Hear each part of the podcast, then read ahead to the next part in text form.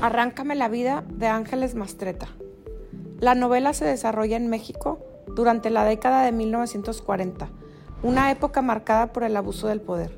Su protagonista, Catalina, empieza siendo la esposa sumisa del general Andrés Asensio, pero a lo largo de la novela vive una intensa evolución tanto dentro de casa como afuera. La novela, llevada a la gran pantalla en el 2009, Está considerada una de las producciones más ambiciosas del cine mexicano actual. La película fue preseleccionada por la Academia de Hollywood para optar a la nominación al Oscar a la mejor película en habla no inglesa.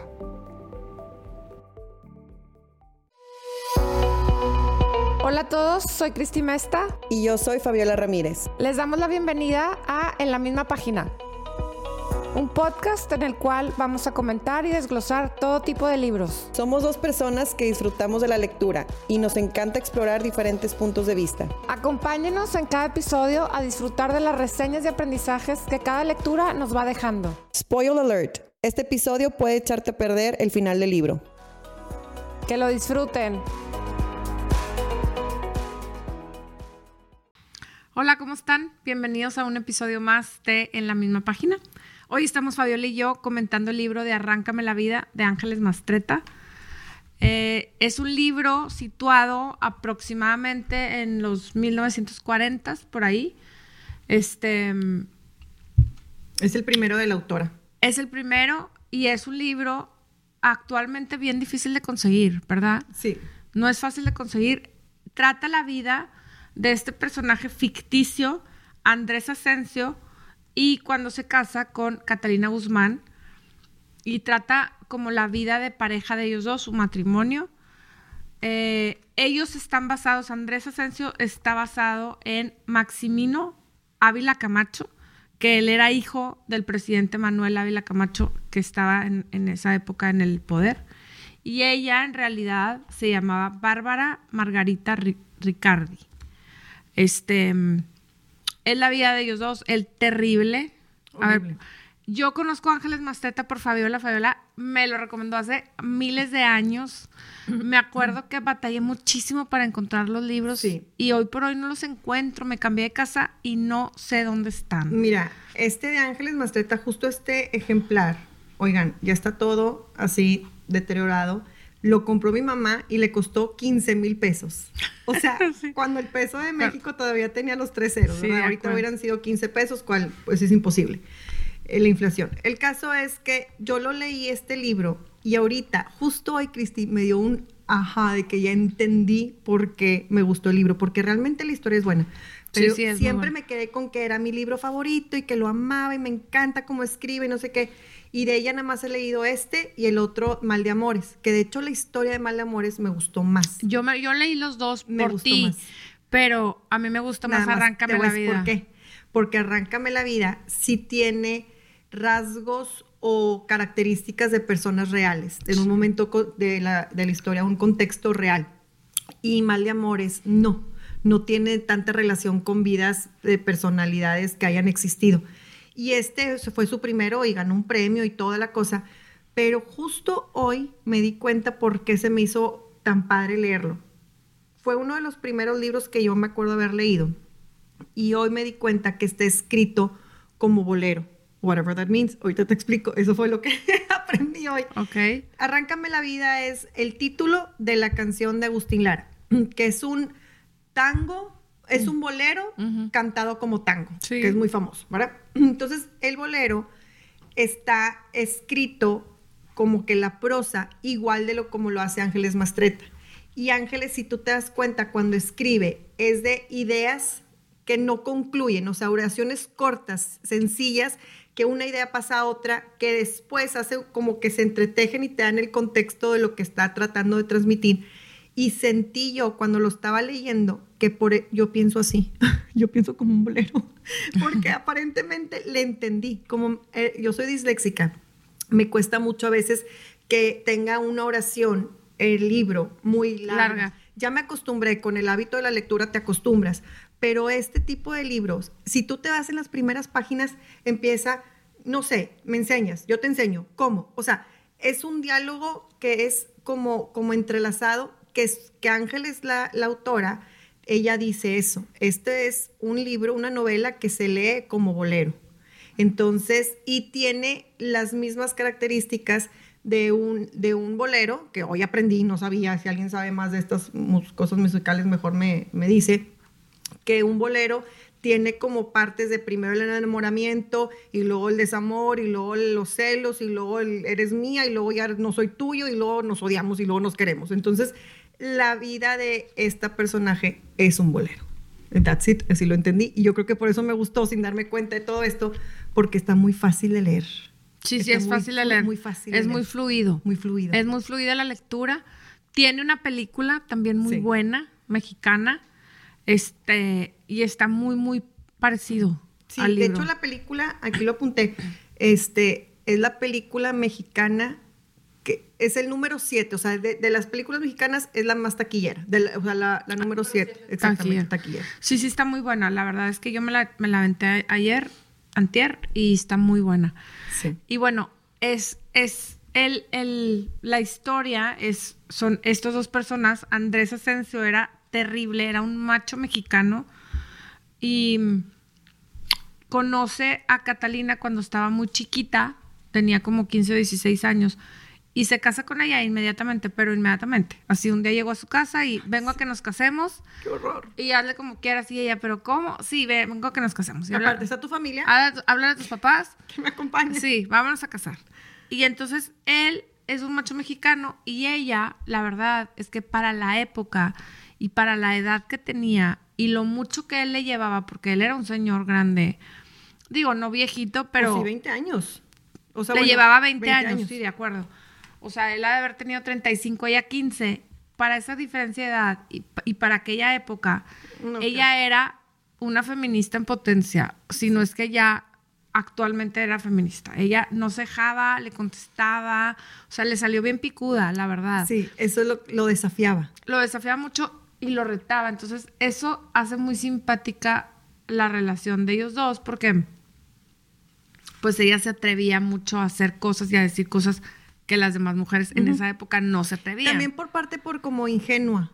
¿no? O sea, como que dices, está medio ingenua y dice todo, así como, como bruta. Como que, como que no tenía filtro. O sea, hay una parte en donde le, cuando recién se casan y él le dice como que en esta mesa mando yo y tú eres mía, ya. O sea, ella como ah. que le pregunta algo al papá. No le dice ah, que, si puede, que si puede pedir el jugo. Y el papá de que claro, pídelo. Y él no va a pedir el jugo. En esta mesa mando yo y ya eres mía. Y ella, yo no soy tuya. No, y cuando O sea, como ponte el nombre de casada, el de, tipo Asensio, y, que, y tú te pones de Guzmán. Guzmán no, no, así no funciona. ¿Por qué no? Tú también eres mío. O sea, sí, tenía esas cosas ahí. Sí, como que, este, entonces, es, es como simpática esta relación. Él eh, fue gobernador de Puebla, al menos en la historia. Creo que Maximino Ávila Camacho también fue gobernador de Puebla, ¿verdad? Sí, sí fue gobernador. En vida real sí fue. Y muy corrupto. nadie lo quería pues sí me puedo imaginar en aquella época. Era el hermano incómodo de Manuel. Así le decían, el hermano incómodo. Y todo lo que refiere al hermano incómodo. Corrupto, matón, este, Mandaba a matar a los que se le atravesaban. Este, Manuel, bueno, ya dije que era hermano de Manuel Ávila Camacho.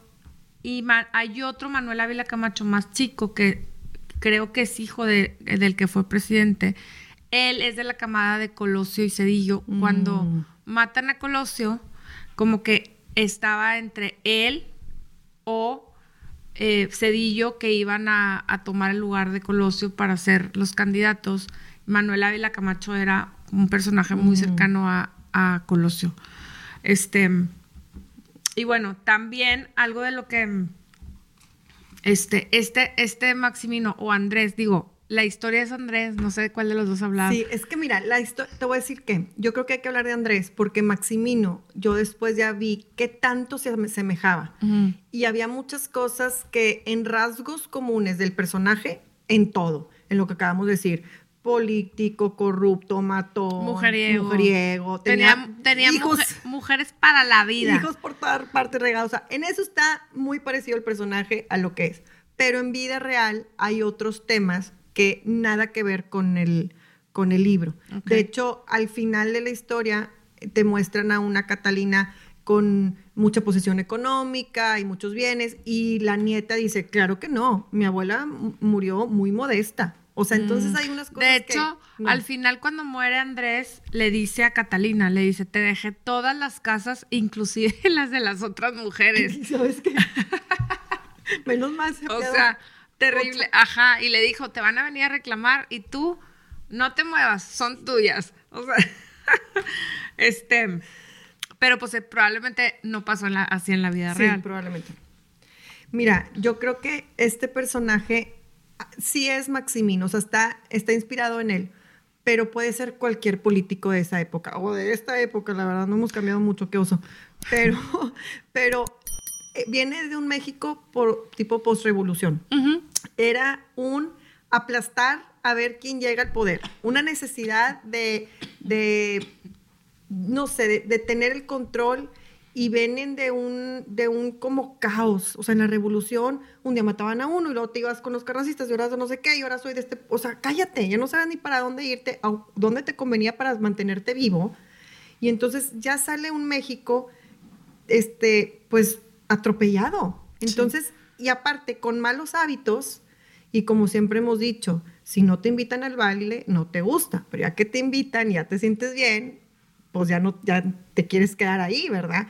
Entonces, siento que este Andrés sí es Maximino, pero puede ser cualquier político. De acuerdo. Y Katy, bueno, Catalina, creo que ella como su personaje está súper bien hecho.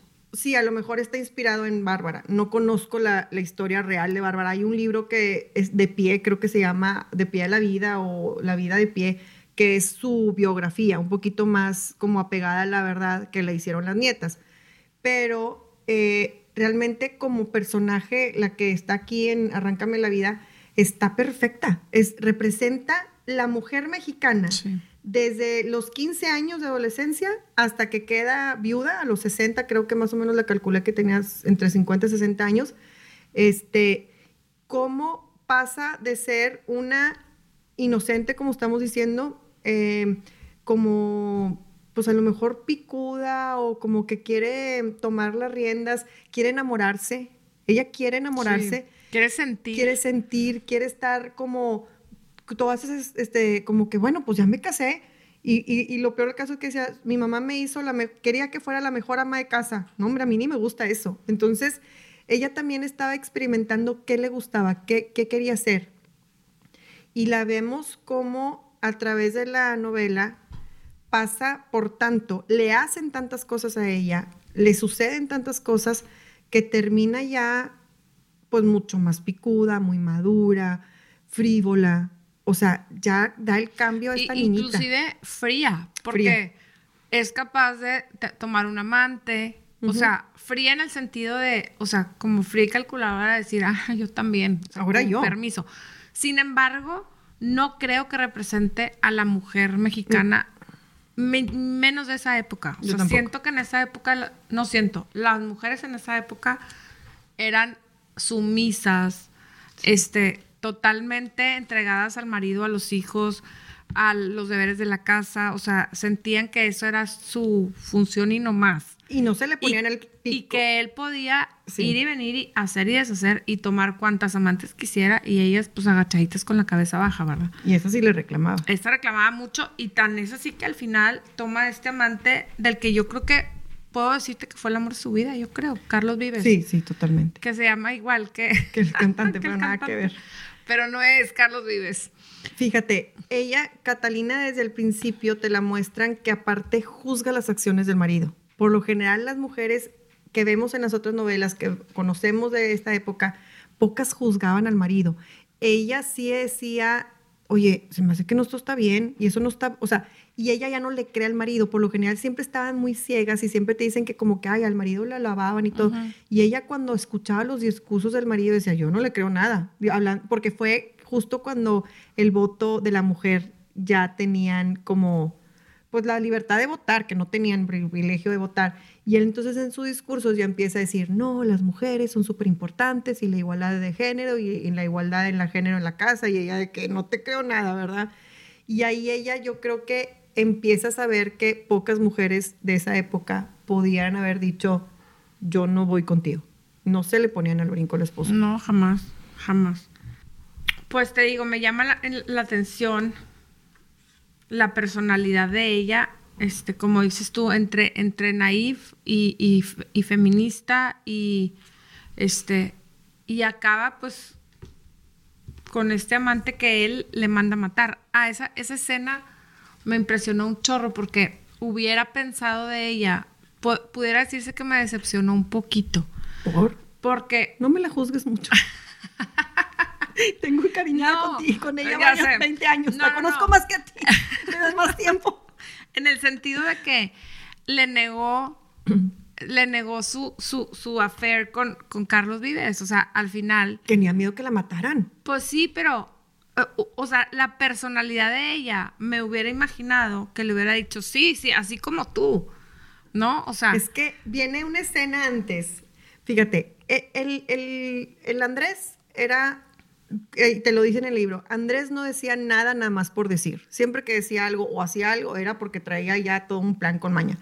Y entonces en una de las cenas ella siempre estuvo muy enojada porque se daba cuenta, porque eh, chorchaba, ella chorchaba aquí con toda la gente, ¿verdad? Y se daba cuenta que Andrés pues no era la persona que se imaginaba, lo empieza a desmistificar, aunque fuera el general o el gobernador o lo que fuera, ella se empezado a dar cuenta que conseguía las cosas de mala manera. Y en una de las cenas, antes de conocer a Carlos Vives, ella le dice, oye, es que yo estoy muy, no se vale que los campesinos o que la gente de dueña de terrenos los estén malvendiendo porque les están pagando una miseria y eso no está bien y la gente se está quejando cuando no sabía que era su esposo el que hacía eso. Claro. Entonces se apoderaban de tierras o de lugares que no les correspondían nada más a la brava. Llega la noche y Andrés la castiga y le dice, tú ya no sales ni a la esquina. Entonces cuando ella pasa un tiempo ya como desmoralizada, porque todo el libro te dicen, yo necesitaba salir, adrenalina, no estar aburrida. De ella aparta a los hijos, ella dice, yo ya cerré mi ciclo maternal porque uno de los hijos se da cuenta de las barbaridades del, papá y ella dice, es mejor que mis hijos ni lo vean a que vuelva a crear a un monstruo como ellos, porque lo platica con la, con la amiga. Dice, más vale que tú y yo nos pongamos chuchas porque si no, deja tú la nariz, que se va a aparecer, se va a aparecer en todo lo demás. Y qué asco. Entonces ella aparta a los hijos, ella cierra su círculo maternal, como dijo, y entonces al momento de estar castigada está aburrida, desesperada, no sabe cómo, no sabe qué hacer, porque la cocina y lo del ama de la casa aparentemente no era lo suyo. Y una de las veces que va a la plaza se mete al Palacio de Bellas Artes y va y cae rendida. Pero siempre con el miedo que el esposo la matara. O sea, no era como que... Digo, de hecho lo mató a él. Sí, no. Lo mató a él. Pero entonces ella empieza a hacerse como que es, eh, eh, ¿cómo se llama? Espía. Espía de, de Carlos, o sea, de, porque Carlos Vives era, era como un revolucionario. Entonces empieza a hacerse que como que espía para poder pasar tiempo con él, ¿verdad? Entonces, pero hay esta escena en donde él le dice, o sea, tú como que estás, o sea, no me acuerdo cómo es, pero le dice como que estás haciendo tú con él y ella no, no, yo no, y, yo no, es mi amigo, es mi amigo, es mi amigo. Y como que dije, ay, o sea, como que ahora lo iba a matar. Pues mejor le hubiera dicho, sí, sí, sí, sí, sí, No, o sea, porque eso era la personalidad de ella. Pero bueno, no, entiendo perfectamente el, terror y de qué le iba a pasar a ella también y a sus hijos y todo. Después de que lo mata, ella vuelve a tener así como que un poquito de, de depresión y vuelve a tener una affair después con este productor de cine y con ese productor de cine, ya, y ya Andrés estaba un poquito más decaído, ya lo hacía más, más como grotesco, ya más sin esconderse, ya no le importaba. Y nunca estuvo enamorada del director de cine, es más, de hecho un día se dejaron de hablar y ella le valió. Pero ya las, las citas y los encuentros y todo eso ya no le escondía, ya era como, es más, hasta decía, llegaba tarde con el afán de que me que viera que llegué tarde y ya no estaba Andrés tampoco. Entonces, como que ya ella, después de lo de Carlos, que fue el amor de su vida, ya no le importó aparentar ni quedar bien. Sí. Sí, con Carlos tenía sueños, o sea, soñaba que dejaba a Andrés, que se iba con Carlos, o sea, este. Y bueno. Hay una cosa que ella se da cuenta. Cuando Andrés viene por ella y le dice, agarra tus chivas, ya nos vamos a casar, ¿verdad? Y tipo, está tu papá y que me acompañen. Y ya se van y se casan ahí con el, con el juez que aparece después en la final de la historia también. El caso es que cuando ella ve que Andrés quiere casar a la hija con un chavo que se llama Emilio, como porque quiere con, el compromiso, ella le dice, no seas así, no le hagas eso a tu hija, tu hija está enamorada de otro niño. Y ella siempre creyó que Andrés mataba por, o por ella, por los celos de Carlos Vives, o porque el negocio, o porque lo estafaron, o porque cualquier cosa, como que lo, lo involucraba más a él como matón del lado de los negocios, no del lado personal. Y ahí fue donde ya yo creo que se le cayó el, castillito de arena cuando Andrés mata al novio de la hija, el que estaba enamorado, para que la hija se casara con el tal Emilio, que era hijo de un socio de no sé qué. Y ahí fue donde ya estaban matando. Donde ella se, da cuenta que lo, llevó a otro nivel. A otro nivel. Ya, ya está descarado. Este, este señor ya, este personaje ya ya no era prudente, no era para escalar en tu posición, en la corrupción que había en México, ya era nada más porque quiero, porque se me atravesó, ahora lo mato. Sí. Y eso se me hace, Cristi, que ya estaba cruzando este personaje en un, en un área muy delicada en el sentido de que entiendo que los políticos, entiendo que la revolución, o sea, todo está mal, pero ok, pero ya cuando estás matando por matar, Híjole, se me hace que ahí sí ya. ¿Sabes cuándo escribió Ángeles este libro? En el 85. Porque yo leí un, un, escrito, de hecho te lo mandé, no sé si lo alcanzaste a ver, pero hay un escrito que dice que esta persona que escribe el artículo dice que él estuvo con Ángeles Mastreta en una cena y ella efectivamente este, aceptó que se había basado en Maximino ahorita que estás diciendo tanto, que, que se subió de nivel y, tan matón y así, ella, ella lo aceptó y después de un tiempo lo negó. Ah, sí. o sea, yo sí vi eso. lo leíste. Sí vi, eh, no, sé si era el mismo artículo, pero Entonces decía, yo estuve presente cuando ella aceptó, era una cena como más chiquita y ella aceptó que eh, estaba basada en Maximino y después lo negó hasta el fin. Entonces, vete a saber que, la hubiera, no sé, bueno, digo, sí no sé, sí sé por chisme. Digo, él ya estaba muerto, pero vete a saber. Si Ángeles no estás escuchando, call me. Pero a mí me dijeron, por ahí, gente de Puebla, que cuando ella lanza la, la novela, no fue en, en, su ambiente social, sus comadres, sus amigas. Imagínate en esta época también escribir esto, está cañón. Y ella viene de un boom femenino hispánico, que pocas, ya estábamos con que Gabriel García Márquez y todos esos, y de repente sale Ángeles Mastreta hablando de estas cosas. Está cañón. O sea, describiendo todo lo que es de la relación sexual de la mujer de una manera muy como sí, gráfica. gráfica. Sí, en una este época en que la mujer era casi pecado sentir. Exacto, exacto. no se podía sentir. Aparte, ella, pues, yo las entrevistas que la he escuchado o así, ella habla sin pelos en la lengua. Ella dice lo que tiene que decir. Ángeles. Ángeles. Ella tiene, eh, dice sus ideas, punto, se acabó. Pero sí sé que en Puebla hubo así como un, ya es, ya es tipo, ¿ya viste lo que escribió? Como que no fue así como que, qué padre. Seguramente todavía hay muchos este, familiares de la familia, como la nieta de Bárbara que dice, espérate, no es aquí así igual, pero pues del otro lado, te estás poniendo que el Maximino que sí es un matón y todo, pero yo sí creo que ella le han de haber dicho, o le ha de haber convenido de alguna manera decir, ay, ya no se crean, era pura mentira. Pues sí, por algo. Quién sabe que alguien se le habrá acercado. Pero hagámoslo más noveles. A ver si me habla. ¿Quién sabe? A ver si me hablas.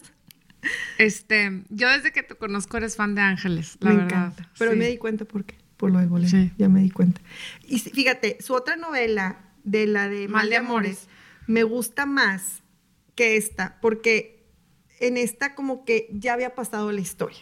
O sea, tipo, sí te platica de que, ah, este, en un parrafito, Andrés estaba con los revolucionarios y ahorita queremos llegar al poder, no sé qué, y sí te platica el contexto social que estaba pasando el país.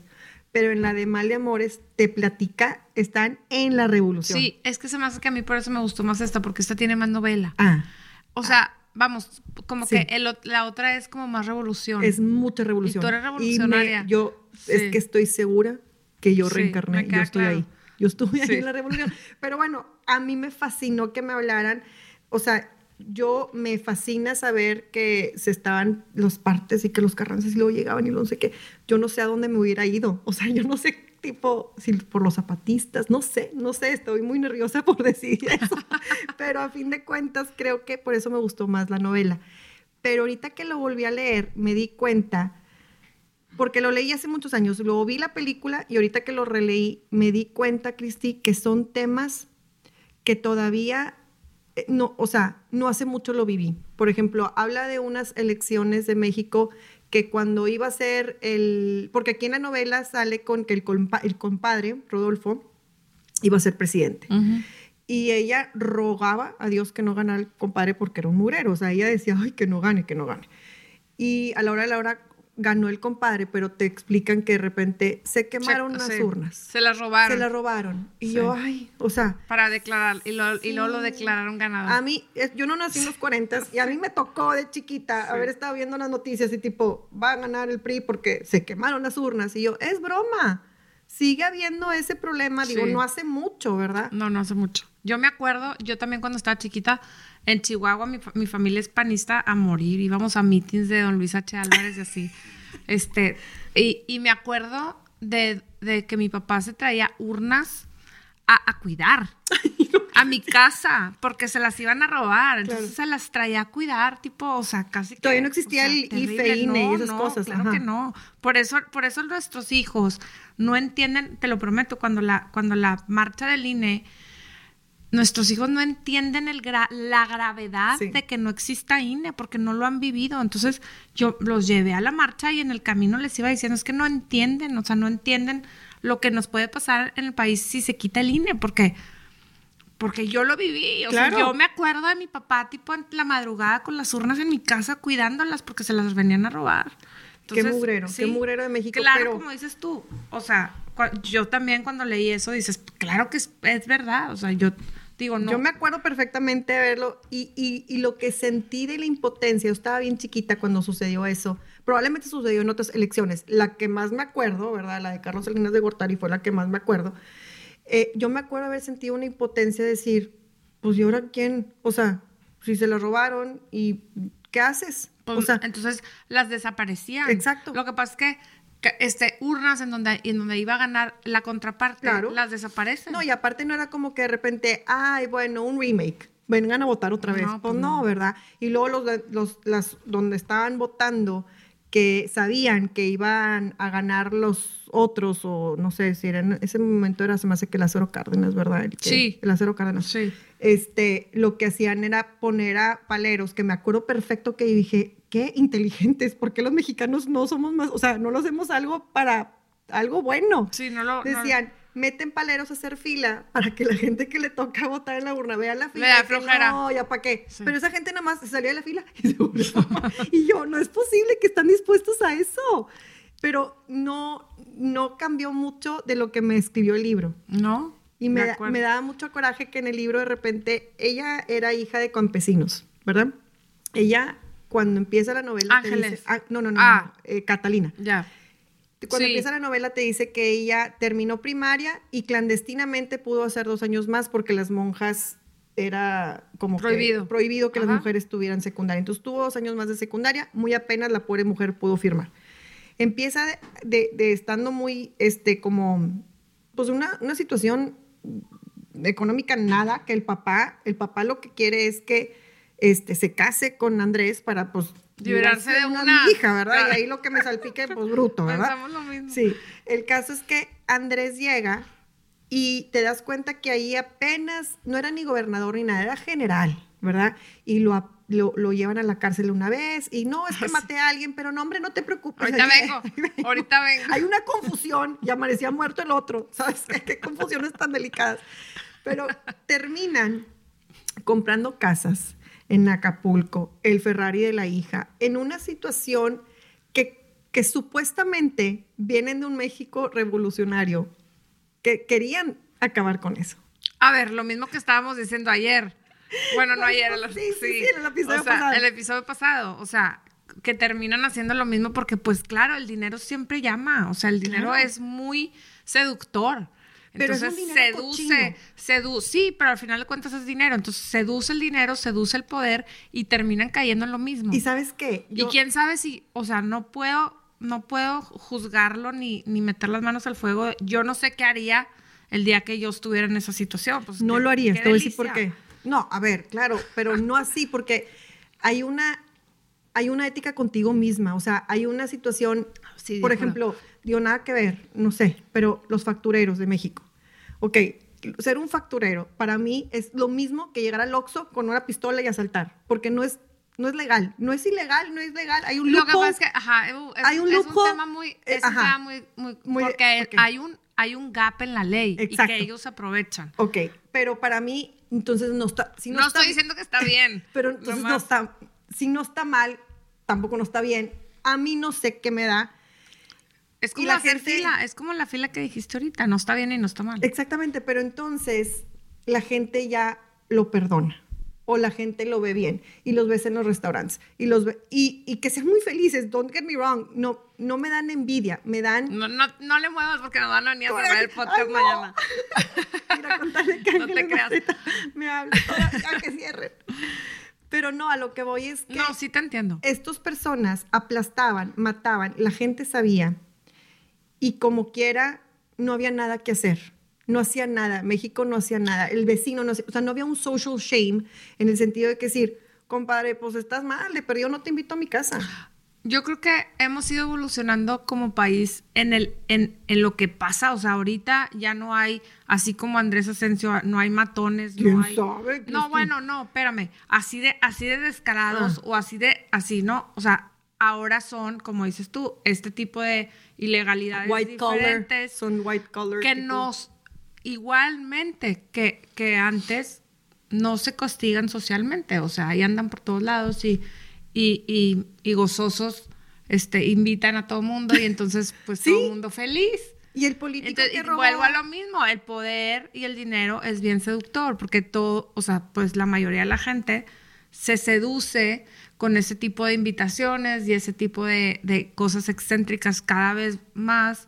Y ahí vamos todos. Y, luego no digo que yo no. Como si fueran modelos. O sea, yo no entiendo por qué. ¿Qué más les da el reloj que usa el político? O sea, me choca que en el periódico o en el Instagram así de que el político llegó a la ONU y traía este reloj y Putin tenía este reloj. ¿Qué te importa el reloj? O sea, puede ser un Casio, el chiste es llegar temprano, pero eh, para ellos es como una, una posición social que ya tienen que tener un mejor reloj. Un, yo me imagino que las mujeres son los zapatos y las bolsas, no sé.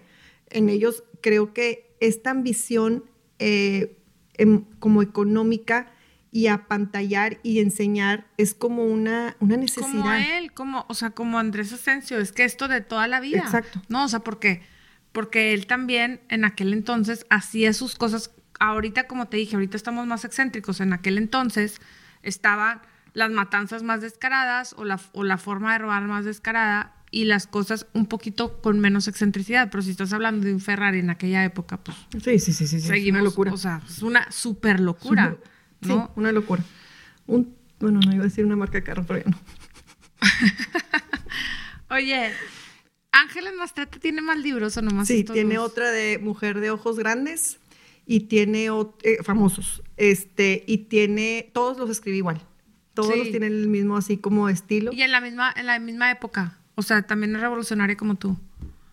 No sé, fíjate, lo mejor por eso mm. nos caemos bien, somos amigas. A lo mejor, a lo mejor ya la conocías. A lo mejor sí. Ahora sí, Ángeles. Oye, fíjate que yo leí, ahorita aprovecho así como comercial, este, un libro de, no sé quién es, es una sobrina. La hija. es la hija. Es la hija. Todos los días son nuestros. Sí, es la hija. Qué bárbara, es un librazo. A mí ese libro me fascinó. Es la hija. Se llama Todos los días son nuestros. ¿Cómo se llama ella? Catalina. Catalina, no sé qué eh, más treta. Igual que el esposo, se llama eh. Eh, él es, e, ella es... Pásame mi celular. Ángeles está casada con Héctor Arreguín. No, no se llama así. Se me hace que es sobrina. Espérame. ¿Es sobrina? Sí, déjame, te, te busco ese libro. Juré que era hija. Es un libro que yo leí cuando recién me separé y trata de una separación. Este, tú no sabes cómo describe, este, aquí está, Se llama Catalina Aguilar. Ah, Aguilar, Reina, es el hijo, es, es la hija. Es la hija. Catalina Aguilar Mastreta. Escribe tan espectacular, Fabiola. Ay, no me estás entendiendo. Yo llora, o sea, lloré todo el libro, todo, todo, porque todo el libro está escribiendo como lo que siente. E, e, ella está viviendo una separación, no estaba casada, pero era su pareja por no sé si 10, 15 años, o sea, mucho tiempo, era un matrimonio casi. Este, y entonces, ¿cómo, cómo vive la separación? Y luego él, luego, luego se me, creo, lo leí hace años, bueno, pues tengo casi siete años divorciada y, y lo leí recién para, este, y él luego, luego como encuentra a alguien y hace su vida y, y ella como que no, no, encuentra su lugar y yo me acuerdo que y, tipo, y describe las cosas de una manera que yo decía, no puedo, o sea, no puedo. Pero no se trata de eso, solamente se trata. No, sí. Ah, o sea, se trata de cómo ella brinca la, o sea, vive ah, esa, el duelo. El duelo. E, es el duelo de su separación. Pero lo, lo escribe de una manera tan real, no me estás entendiendo. Impresionante. O sea, para mí es uno de los libros que más me ha hecho así como, como sentir. Y fíjate que no sabía que era hija de Ángeles. Héctor, el esposo, también escribe, escribe muy bien. De hecho, estuvo aquí en la Feria del Libro y, este, y tiene varios libros muy buenos. Nunca lo he leído, la verdad. De hecho, también sale en el libro de Valeria Guerra con Tatiana Lutier, de Parejas, ah, Parejas. Ah, nos platicó, él sale, claro. sale. Parejas, disparejas. Parejas, disparejas, no sé qué. Sí. Este, a él nunca lo he leído, la verdad. Pero, pues no estaría mal, le voy a echar ahí el... Sí, o la hija, porque de verdad que es un librazo ese. No sé si tenga más o no. A mí me lo recomendaron. Creo que no. Eso sí, creo que no. Catalina. Catalina, creo que nada más es ese. Este, a mí me, te digo, me lo recomendaron y lo leí y qué barbaridad. Y es medio nuevo. Es de. Pues digo, yo lo leí hace seis años. años. Ah, seis, estaba recién separadita. ¿Y te gustó más que Mal de Amores? Mucho más. Sí. Me gustó mucho más Catalina que, que Ángeles. Qué bueno que es su hija para que no me lo tome tan mal. ya no nos escuches tanto. no, yo sé que tú eres fan y a mí también me gusta mucho, pero esta mujer, Catalina Aguilar, me fascina. Pero ¿sabes por qué soy fan de Ángeles Mastreta? Porque creo que entendí muy chiquita de lo que se atrevió a hacer como autora. Creo que, creo que sí me gustó el libro, porque también el libro es bueno y tiene muchas cosas como lo de los boleros que no sabía y, y todo el problemática social que hay en México y todo está muy bueno. Pero creo que más que nada fue que me llamó la atención que se atrevió a hacer eso. Eso es lo que me gustó. Yo creo porque muy poquitas autoras se habían atrevido, o al menos había leído yo a muy pocas autoras de esta época, de mexicanas, que se hayan atrevido a esto. Sí. Se me hizo que estuvo muy risky, pero lo logró. Sí, sí, lo hizo muy bien. De hecho, en, un, en un club de libros que tenía hace mucho, al final dije, a ver qué te, me dieron la contra. A ver, a ver, al final les dije que Arráncame la vida está dirigida, que esta obra realmente no es la vida de Catalina, es la vida de Andrés Asensio. O sea, que porque empieza la narración como en pasado, se lo está platicando alguien, al lector, ¿verdad?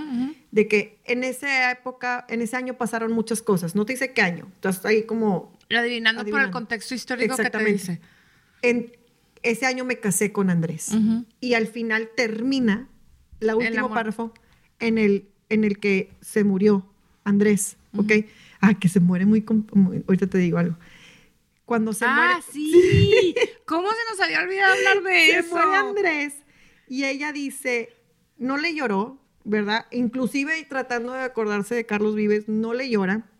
Hace todas las negociaciones con las otras mujeres de que ya las despacha y todo esta cosa. de que son bien las casas. Exactamente. Pero al final dice, divertida con mi futuro, casi feliz. Ella se libera de Andrés y empieza ahora sí a vivir su vida. Toda esta vida creo que no fue de, Catalina, fue la vida de Catalina con Andrés. O sea, y siento que no es la vida, o sea, como que eso es lo que me decía, no, ¿cómo no? Nos estaba platicando su vida.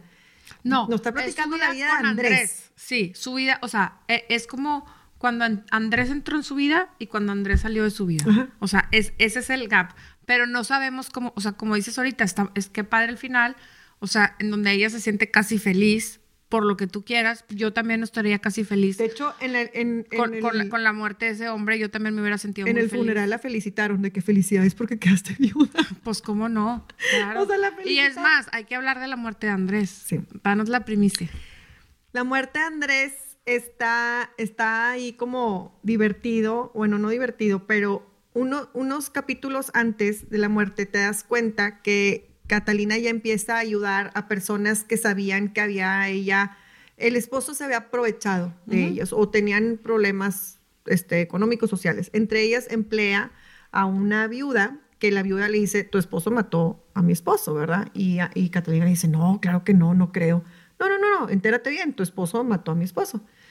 Pasa el tiempo, ella en una de las migrañas que le da, unos dolores de cabeza de la depresión después de Carlos Vives y todo esto, que ya no quería salir de su casa, le dice, oye, ten, tómate este té. La, la viuda, la que había matado, o sea, la que Andrés había matado a su esposo, le dice, tómate este té, se te, vas, te vas a sentir bien, pero... Ten cuidado. Ten cuidado, porque, en, en mucha dosis... Puede ser fatal. Pero le dice, te puedes morir. Te puedes morir. Y Entonces se ve, ah". ella como que... Le siembra la idea. Sí. O sea, como que, no sé si te estoy diciendo que hágalo o te siembro la idea. Por si, por si te interesa. Ajá. Entonces, en una de las crudonas que le daban a Andrés, le dio una crudo tototota porque estaba todo borrachín y le dice, ten, tómate este, este té. Y se, se siente muy bien. Y el día siguiente este, tómate, este, y Catalina ya no se lo tomó. Entonces Andrés siempre pensaba que mira qué bien te ves, con el té nos está haciendo muy bien, pero Catalina ya nunca se lo ya tomó. no se lo está tomando. Y sí, y sí murió por envenenamiento. Sí murió. En vida real Maximino también. Sí, sí lo vi. Sí murió por envenenamiento y, y bueno, pues te dejan así abierto que pues ella lo envenenó, ¿verdad? Pues sí, porque el té, ella sabía y ella no se lo estaba tomando. No. Y él, creo que la persona que hace el té sí le dice a Andrés de que, oye, espérate, a la larga te puede hacer daño. Y Andrés, tipo, no, hombre, mira bien qué bien nos vemos. oye, una de las cosas que investigué de Maximino, así un fun fact, es que dentro de todas las mujeres que tuvo, una de, esas mujeres era una española que, que bailaba flamenco que se llamaba Conchita Martínez ella, con ella tuvo una hija que se llamaba Pastora, ¿ok? Así, quiero pensar que así le decían o así se llamará. No sé. Bueno, entonces Pastora es, es hija de, de, de, Maximino con Conchita Martínez. Y luego Conchita deja a Maximino y se casa con un torero, no me acuerdo el nombre, no sé qué, Hacha, y son los mm. papás de Manuel, el cantante. La chica de humo. Oye, pero a ver, o sea, Maximino, ¿qué viene siendo de Manuel, abuelo? Nada. Ah, no, porque. No, no, no, no. porque. Tuvo una affair con su abuela. Eh, tuvo una affair con, con, la mamá. Ah, con la mamá. De Manuel. Está más directo. Está más directo. O sea, Conchita Martínez tuvo un hijo con Maximino, una hija, Pastora. Luego Conchita deja a Maximino o Maximino Ah. Conchita, no sé. Maximina se casa con un torero que es este es el señor Hacha Y el- son los papás de Manuel. Ah, o sea, no es nada, cerquita. no es nada pero Maximino, pero Conchita sí, ajá. De Maximino. Sí. De hecho, Maximino sí muere envenenado. Bueno, no muere tan grande, pero sí, como le llevaba muchos años a la amante, bueno, a la esposa, este, la esposa se queda joven muy, muy, o sea, Bárbara, Margarita, Bárbara Margarita. Bárbara Margarita, se queda sol- ¿Cuántos años tenía? no se llevaban tanto como en la serie, no eran 30, era- Ah. eran tipo como, pues sí, unos 12, sí, Ah. unos 12, más o menos ahí me acuerdo las cifras, eran 12, 13 años. Ella se muere y después sí tuvo varios affairs, ella, ya viuda, pues ya qué Mm. más, pero no, obviamente Sí, la, X, la abuela, ya viuda X. sí, la, la- la nieta no quiso No quiso chismorrear. chismorrear. Este, pues muy bonito libro. Eh, me gusta mucho cómo está escrito, me gusta cómo la historia está muy bonita, es, un- es una novela muy bonita y como, como, aunque está todo esto, está, está como malicia dentro, está muy, este, la, la, la ingenuidad de Catalina hace el libro muy bonito. Sí, ¿Estás de acuerdo? Y Sí. cómo, como dices tú, la evolución que va teniendo Catalina a lo largo del libro de ser totalmente ingenua a terminar matando al marido, ¿verdad? claro. O sea, Sí, está, a mí me gusta mucho este libro, es el, yo creo que el único libro que lo he leído tres veces. O sea, lo leí hace mucho y luego lo leí para un book club que tenía hace muchos años. Obviamente vi la película y lo volví a releer. Y, y ahorita que lo releí, digo, wow, o sea, es muy buen libro, me gustó mucho. Me gusta mucho cómo escribe ella, porque le entiendo. ¿Tiene algún premio? Este sí, pero mm, premio Mazatlán. Ah, no. No sé qué es.